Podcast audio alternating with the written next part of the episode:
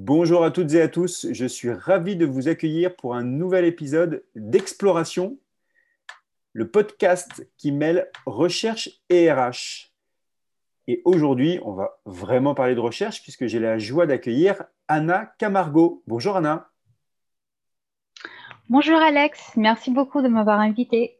Oh, je t'en prie. Donc Anna, je suis ravi de t'avoir euh, avec euh, nous aujourd'hui. Alors Anna, on te connaît bien, je vais toujours me prêter à mon même jeu qui est de présenter euh, les intervenants.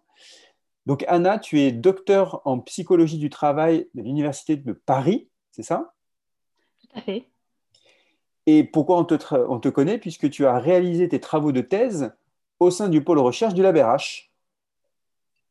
Exactement que tu as terminé euh, en début d'année 2020 sur comment utiliser la culture pour booster la créativité. Exactement, c'était une vraie chance euh, de pouvoir être au sein du LabRH. Euh, et j'ai pu du coup réaliser mes thèses au sein du pôle recherche pendant ces, ces trois ans. Super. Eh ben, écoute, nous, on a été ravis de t'avoir pendant trois ans dans notre équipe. Alors, on va parler justement de, de culture pour booster la créativité, d'interculturalité et donc de créativité. Alors, qui de mieux placé que toi, Anna, qui est d'origine colombienne, qui a vécu aux États-Unis, qui a échoué en France, pour parler justement d'interculturalité? Alors, donc, tu as consacré tes travaux de recherche sur, euh, sur cette thématique, l'interculturalité et la créativité. Alors, tout le monde n'est pas chercheur, mais interculturalité, ça veut dire quoi? Euh, Oui, donc euh, merci Alex. Donc, en fait, j'ai toujours été fascinée par le concept de culture. donc, j'ai eu la chance de grandir dans une ville super multiculturelle, au Miami. Donc, j'avais des voisins qui venaient de Espagne, Argentine, Chine, Australie. Et j'étais absolument étonnée de voir que face à un même stimulus concret, objectif, physique, on avait une manière complètement différente de percevoir ce même stimulus. Donc, on avait une manière complètement différente de, percevoir et de réagir face aux choses. Et donc, face à ce constat, j'ai voulu euh, voir quel était l'effet de la culture sur la créativité. Et donc, euh, je pense qu'il convient de commencer par définir le concept même de culture. Mhm. Euh, donc, la culture, en fait, on peut la définir de manière très simple, comme l'ensemble d'aspects visibles et invisibles qui vont caractériser un groupe de personnes. Donc, on a des éléments visibles, et on peut dire aussi objectifs, comme les systèmes économiques, euh, religieux ou politiques, une mhm. culture donnée. Et on a aussi des éléments subjectifs ou invisibles, comme les valeurs, les normes, les rituels. Mhm. Et donc, si je prends l'exemple d'une société, on peut dire qu'une société, elle est multiculturelle.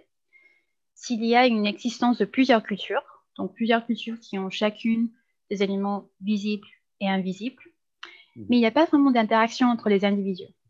Il y a toujours une culture de référence. Alors que si je continue avec l'exemple d'une société, une société qui est interculturelle, il y a vraiment des interactions entre les membres de chaque culture. Il y a vraiment un échange d'idées entre les personnes. Donc, en fait, euh, ce que tu expliques, c'est que l'interculturalité, c'est une interconnexion entre différentes cultures, là où parfois, quand on parle de multiculturalité, c'est juste un ensemble de cultures qui sont euh, les unes à côté des autres, mais sans interaction. Exactement, qui peuvent coexister. Mhm. Il peut y avoir des petits échanges, mais il n'y a pas vraiment une, une vraie communication entre les membres de chaque culture. D'accord. Ok, très clair. Et alors, donc, on parle d'interculturalité et euh, de créativité, euh, ou comment l'interculturalité booste la, la, créativité. Quelles sont les grandes leçons que l'on doit en retenir euh, donc, c'est une super question. Je pense qu'avant de, de te répondre, je vais me permettre de définir la créativité pour euh, démystifier le concept. Ouais. Donc, la créativité, c'est euh, la capacité à générer quelque chose, un contenu, une production, une méthode, une idée qui soit à la fois originale, mais adaptée à son contexte. Donc, c'est pas parce qu'on a une idée un peu farfelue, si elle n'est pas utile, on ne peut pas dire qu'elle est créative. Mhm. Et donc, euh, il y a plusieurs approches concernant la créativité. Euh, il faut savoir déjà que la créativité, elle n'est pas quelque chose d'inné. Elle peut être développée chez toute personne. toute personne a un potentiel créatif.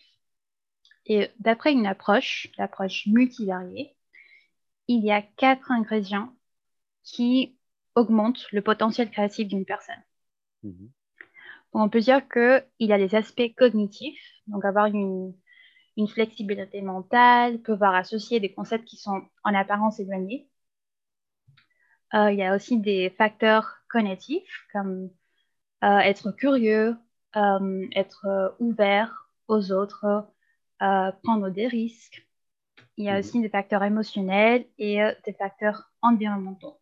Et si on prend ces quatre ingrédients, on dire, on peut dire qu'en travaillant sur plusieurs de ces ingrédients, ou même un seul de ces ingrédients, on peut augmenter le potentiel créatif d'une personne. Donc en fait, ma thèse, elle euh, s'est inscrite sur comment jouer sur ces facteurs. Donc moi, j'ai choisi le facteur de l'environnement culturel et aussi sur les facteurs cognitifs pour booster la créativité des personnes. D'accord. Euh, donc, Rappelle-moi les, ouais, juste, rappelle-moi les, quatre facteurs, c'était intéressant. Il y a les facteurs cognitifs. Bien sûr. Donc, sociétaux, c'est ça? Euh, Facteurs cognitifs, facteurs ouais. Donc, c'est plus tout ce qui est avoir, euh, tout ce qui a un rapport avec la personnalité. Donc, tout ce qui est euh, prise de risque, ouverture aux nouvelles expériences, aux mhm, autres, mhm. le fait d'être curieux, d'aller chercher des informations qui nous intéressent. Mhm. Ça, il y a des études qui montrent que ces facteurs peuvent augmenter euh, le potentiel créatif de quelqu'un, d'une personne. Il y a aussi des facteurs émotionnels. Donc, euh, il a été démontré que des émotions positives et négatives, les deux, augmentent la créativité. Mhm. Et il y a aussi des facteurs environnementaux. Donc, le fait de euh, changer de, de contexte que ce soit avec des amis euh, différents, de, nouvelles euh, connaissances, mhm. ou euh, de changer des cadres, par exemple, ça peut augmenter aussi la créativité. Donc, c'est des facteurs cognitifs, cognitifs, qu'on pourrait à peu près dire qui sont en relation avec la personnalité, des facteurs émotionnels et des facteurs environnementaux. D'accord. Donc là où tu dis que la créativité n'est pas innée. Donc elle est en fait, euh, chaque personne peut développer sa créativité. Chaque personne sur Terre peut développer sa créativité parce qu'il y a quatre facteurs et qu'en fait, en jouant sur un de ces quatre facteurs ou tous les facteurs, en fait, on développe de la créativité. Exactement. D'accord. Exactement ça. Ok, clair. Euh, donc, tu m'avais demandé quelles sont les grandes leçons que l'on va euh, retenir? Oui. donc, je vais commencer, tu me diras si on a le temps, par décrire un peu les études que j'ai menées. Et ensuite, euh, te dire quelles étaient les trois grandes leçons que j'ai pu retirer de chacune de ces études. Ok, très bien. Si ça ne prend pas trois ans de thèse, ça va. Euh, donc au début, je me suis dit, bon, je vois qu'il y a beaucoup d'études qui montrent que si on voyage à l'étranger et qu'après on fait une tâche de pensée divergente, une tâche de pensée divergente, c'est une manière de mesurer le potentiel créatif d'une personne. Euh, dit simplement, c'est euh, la présentation d'un problème qui a plusieurs solutions possibles. En divergente, on peut avoir plusieurs solutions, il n'y a pas vraiment une seule bonne réponse, mhm. qui est toujours euh, comparée aux tâches de pensée convergentes, où on est face à une situation, à un problème, il y a une seule réponse qui est correcte. Mhm. Donc les deux sont utilisés pour mesurer les potentiels créatifs. Euh, moi, je me suis focalisée sur les tâches de pensée divergentes. Et euh, je me suis dit, je vois que chez des personnes bilingues, ils ont une capacité en fait de changer entre les deux langues et en fonction de la langue qu'ils utilisent, parfois ces gens, ils perçoivent le monde d'une manière différente. Et donc, je me suis dit, est-ce qu'il n'y a pas un moyen de transposer ces schémas culturels, on peut dire, cette manière de voir le monde en fonction de, chaque langue, mhm. le transposer chez des gens qui ne sont pas forcément euh, ni bilingues, ni biculturels. Mhm. Donc, en quelque sorte, est-ce qu'il y a un moyen d'utiliser le concept de culture pour booster tout de suite euh, la performance créative euh, des personnes? Et donc, c'était une expérience assez chouette. J'ai j'ai pris des participants français qui avaient un niveau intermédiaire d'anglais, donc on va dire un niveau B1 d'anglais. Et à la moitié d'entre eux, je leur ai demandé de penser à comment est-ce qu'on pourrait utiliser euh, une bouteille d'eau, par exemple, de manière inhabituelle. Mhm. L'utilisation habituelle, c'est pour euh, avoir un liquide à l'intérieur et le type de réponse attendue était, par exemple, l'utiliser pour avoir une plante à l'intérieur, comment jouer. Donc, avoir plusieurs réponses de comment est-ce qu'on pourrait utiliser cet objet de manière inhabituelle. Mhm. Euh, et j'avais un autre groupe, même niveau d'anglais, euh, même niveau de, de français, c'était la langue maternelle des participants. Mais je leur ai demandé de écrire une idée en français et d'écrire l'idée suivante en anglais.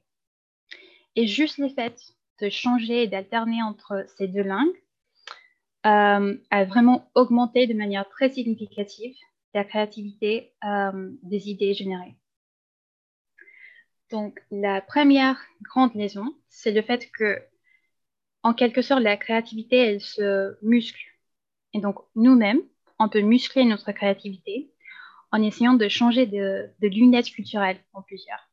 Donc, une manière de le faire, c'est d'essayer de penser en plusieurs langues différentes. Même si on n'est pas bilingue, le fait de penser avec euh, une autre point de vue, ça augmente notre créativité. Mhm. Et euh, je pense que la deuxième grande elle, elle sort de deux études que j'ai menées euh, par la suite. J'ai pris plusieurs personnes en binôme, en diade biculturel, donc deux personnes de différentes cultures. Et je leur ai demandé aussi de faire une tâche de pensée euh, divergente. Mais cette fois-ci, je me suis dit, est-ce qu'il n'y a pas un facteur culturel que je pourrais utiliser pour euh, jouer sur les facteurs de culture sur chaque personne et ainsi booster de manière individuelle et collective leur créativité? Et euh, donc, je suis tombée sur un concept qui s'appelle le sentiment de auto-efficacité culturelle.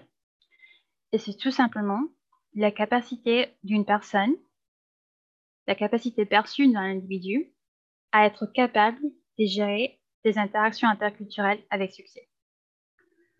Donc, autrement dit, c'est le fait d'être à l'aise face à quelqu'un d'une culture différente. Est-ce que c'est quand on dit euh, d'être ouvert d'esprit, c'est ça? C'est. Pas la euh, même chose encore. Euh, je pense que c'est un, un, composant, mhm. mais c'est le fait de pouvoir communiquer avec une personne d'une culture différente et euh, pouvoir être compris par cette personne. donc oui, il y a certainement un élément d'ouverture d'esprit, ouverture vers l'autre. tout à fait. Ok. Et la troisième leçon? Et donc, euh, dans cette étude, les, les diades plus les sentiments de haute efficacité culturelle étaient élevés au niveau individuel et en binôme, donc au niveau diadique, plus la performance créative était elle aussi très élevée. Donc, ça veut dire que ces sentiments de haute efficacité culturelle, elle a un impact direct sur notre créativité au niveau individuel et aussi euh, créativité collective. Et euh, ça, c'était une, étude corrélationnelle. Mhm. Mais je voulais voir s'il y avait vraiment un, effet de cause à effet entre le sentiment de haute efficacité culturelle et la créativité. Est-ce que le fait d'avoir un sentiment de haute efficacité culturelle élevé va avoir, va causer une augmentation de la performance créative? Donc, j'ai manipulé ce concept de haute efficacité et il s'avère que euh, les résultats vont dans le même sens. Plus le sentiment d'autre efficacité est élevé, plus les réponses des participants étaient créatives. Donc la grande leçon, c'est le fait que non seulement ces sentiments de haute efficacité est bien corrélé à la créativité individuelle et collective, mais à travers les résultats de ces études, elle a un effet causal sur la créativité. C'est-à-dire que en jouant sur cet euh, ingrédient de la créativité, on peut augmenter la performance créative des personnes. Ok.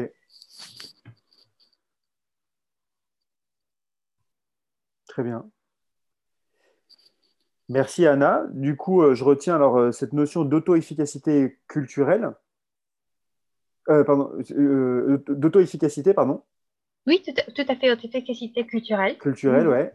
Et puis cette notion, alors euh, finalement, je vais reprendre un slogan qu'on connaît bien, c'est, euh, je l'assimile à ça, à Think Different. Euh, globalement, c'est penser dans une autre langue pour augmenter son, son, niveau de créativité, en fait, c'est ça? C'est de réfléchir en fait à une idée, à, un concept, mais dans une autre langue pour avoir un prisme différent, un, point de vue différent.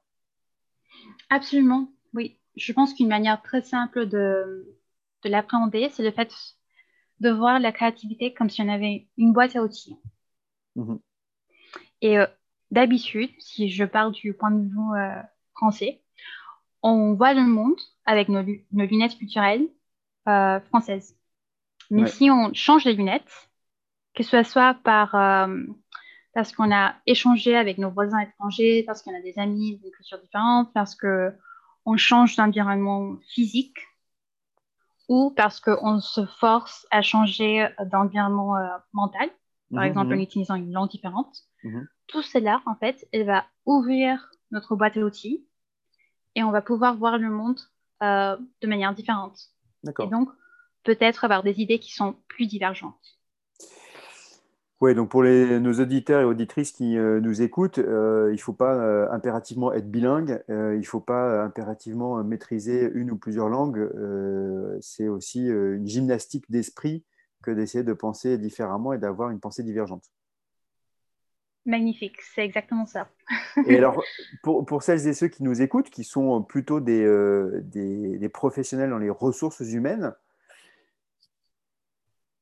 quelles applications directes un RH peut en tirer pour euh, le quotidien de travail de ses collaborateurs? Tu vois, comment, comment concrètement on met ça en application dans une entreprise et comment, euh, comment dans le travail quotidien du collaborateur, euh, eh bien, le RH peut, peut mettre en, application tout ça? C'est une excellente question. Je pense que la première chose, c'est de se rendre compte que on a tous forcément un point de vue subjectif donc, mhm. face à un problème où cette, euh, cette équipe aura besoin d'être créative, une manière d'augmenter leur créativité, que ce soit au niveau individuel ou collectif, c'est d'essayer de changer de lunettes culturelles. Donc, ça peut être en, en pensant avec des langues différentes, euh, en pensant comme si on n'était pas une personne française, mais une personne d'une autre culture. Donc, pas besoin d'être vraiment bilingue, comme tu l'as très bien dit. Et juste ce simple fait de, d'utiliser une langue différente, de penser comme si on était une personne d'une culture différente, de se sentir à l'aise et ouvert aux personnes d'une culture différente, ça augmente notre créativité. Ça veut dire que concrètement, si on a un problème ou on a besoin d'être créatif, on va penser ce problème en utilisant différentes casquettes.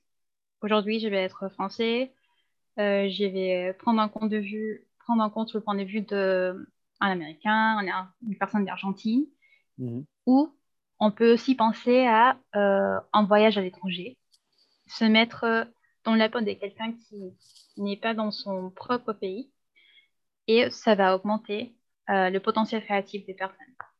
Ok. Et ça, c'est plus un conseil finalement pour cultiver sa créativité, c'est-à-dire essayer, comme tu dis, tu prends cette image de, de changer de lunettes pour penser différemment. Ça, ça permet de cultiver cette créativité. Mais euh, la, créativité dans le monde du travail, euh, comment dire? Pour toi, comment tirer profit en fait Je parle pour les grands groupes, par exemple, hein, qui peuvent nous écouter et les écouter. ils ont des équipes finalement multiculturelles. Je ne parle pas d'interculturel, je parle bien de multiculturel. Et comment un RH aujourd'hui peut favoriser l'interculturalité dans des équipes multiculturelles pour après amener la créativité? Tu vois le sens de ma question ou pas? Tout à fait. Bon, je pense. tu me diras après ma réponse. Euh, je pense que euh, parfois, il y a la fausse idée que multiculturel, ça veut dire euh, créatif. C'est faux. Mhm. Parce qu'en fait, même si on a une langue commune, par exemple, dans les cas d'un grand groupe qui a une équipe multiculturelle, il y a des gens de différentes cultures. Et il ne faut pas penser culture qu'au niveau national. Il y a aussi évidemment des cultures professionnelles, des ingénieurs avec des avocats, avec des médecins, bref. Mhm. Euh, le fait d'avoir des gens de plusieurs cultures, ça, ça n'a pas vraiment un impact direct sur la créativité. Parce que comme, euh, si tu te souviens, la créativité, a plusieurs ingrédients.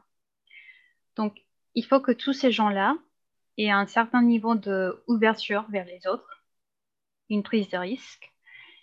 Il faut aussi que ces personnes-là aient toutes euh, une certaine flexibilité mentale, donc des facteurs cognitifs. Mais il faut aussi, au-delà d'avoir une langue commune, par exemple l'anglais ou le français, il faut pouvoir comprendre l'autre. Et donc c'est là où il y a les sentiments de haute efficacité culturelle qui va jouer sur le potentiel créatif de l'équipe. Donc même si ces gens euh, sont ouverts d'esprit, ont une super flexibilité mentale, parlent la même langue, si ces personnes n'arrivent pas à se comprendre, mhm. donc je te donne un exemple précis. Euh, si je prends le rapport au temps, le rapport au temps n'est pas le même euh, en Allemagne, par exemple, mmh. qu'en France. En France. On est très ponctuel en France. oui, oui, c'est vrai. On, a le petit quart d'heure parisien. Comparé à Amérique latine, c'est vrai que ce petit quart d'heure peut être euh, petite demi-heure euh, arriver. c'est vrai que par rapport à d'autres pays, oui, on est ponctuel. Mais on dit qu'en France, on est polychronique. On peut faire des, plusieurs tâches en même temps c'est euh, accepter d'arriver avec un petit quart d'heure de retard. Alors que en Allemagne, si par exemple on a une réunion qui était à 16 h et que les participants à sa réunion arrivent à 16h03, c'est déjà très mal vu. Et euh, normalement, une chose est faite à la fois.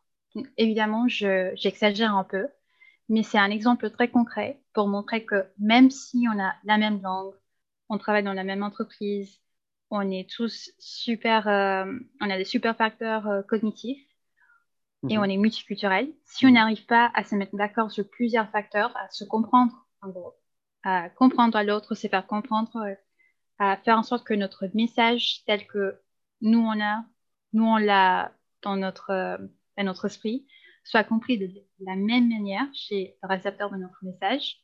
Si on n'a pas ça et on n'arrive pas à bien communiquer avec l'autre, il y a vraiment peu de chances d'être, euh, ou au moins ça sera plus compliqué d'être créatif ensemble.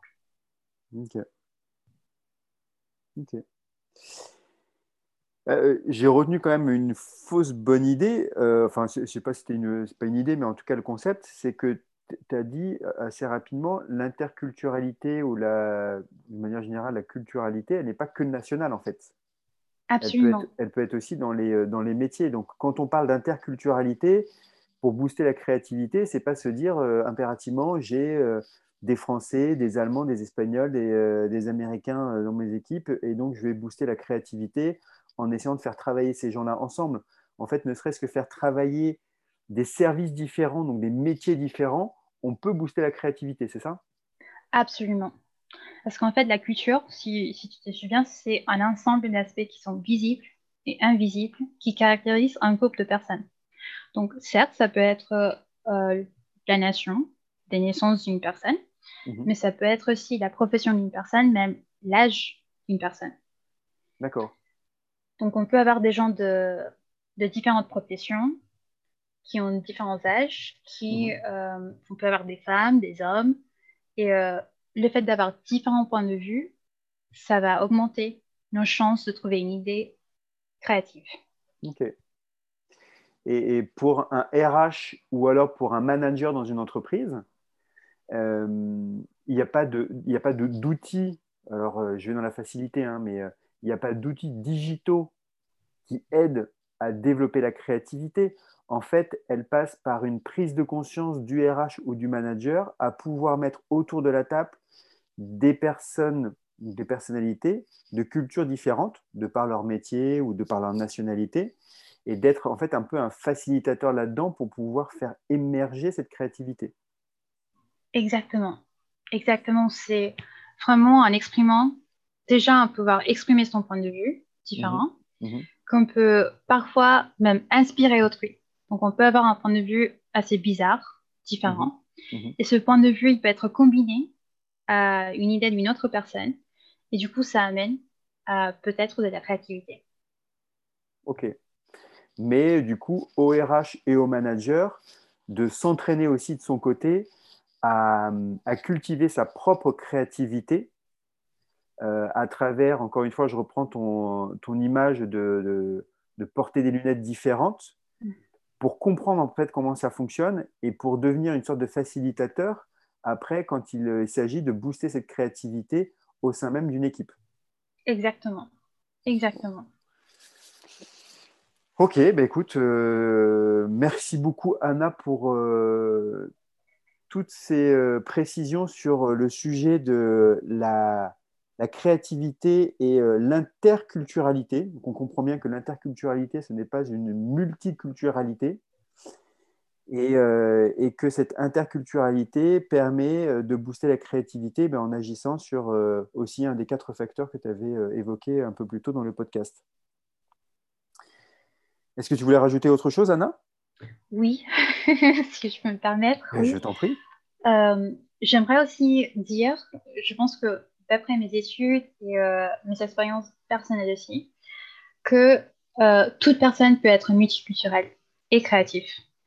Donc, il ne faut pas forcément avoir vécu à l'étranger ou avoir des parents de différents pays mhm. pour être multiculturel. C'est à chacun d'entre nous de nous cultiver de nous intéresser à l'autre, de profiter des opportunités d'apprendre plus sur les autres. Parce que tout ça va non seulement élargir notre boîte à outils de la créativité, mhm. mais face à une autre personne, on va plus facilement pouvoir communiquer avec elle. Et le fait, le simple fait de pouvoir communiquer et se comprendre, ça va augmenter nos chances d'être créatifs. Donc, euh, je pense que première euh, grande liaison macro de, ces études, c'est on peut tous être multiculturels si on le souhaite. Et on a tous le potentiel d'être très créatifs. la créativité, elle, est, elle peut se cultiver, c'est euh, développer en jouant sur plusieurs facteurs. Et euh, la culture peut être un de ces facteurs. Ok, donc c'est vraiment, encore une fois, euh, je, le dis avec mes mots, mais c'est aussi un état d'esprit, quoi. De manière individuelle, chaque personne, il faut avoir cet état d'esprit pour euh, s'ouvrir complètement et avoir cette euh, logique d'interculturalité qui permet après de booster sa, propre créativité. Tout à fait. Bien, eh bien écoute, merci beaucoup Anna pour, pour ces précisions. On a été ravis de t'avoir dans ce nouvel épisode, ce nouveau podcast du LabRH. Et puis, euh, tu sais que les portes du LabRH te sont grandes ouvertes. Donc, on, espère te voir très, très bientôt, euh, Anna, euh, au LabRH. Merci à toi, Alex. C'était un, vrai plaisir. Eh bien, écoute, je t'en prie.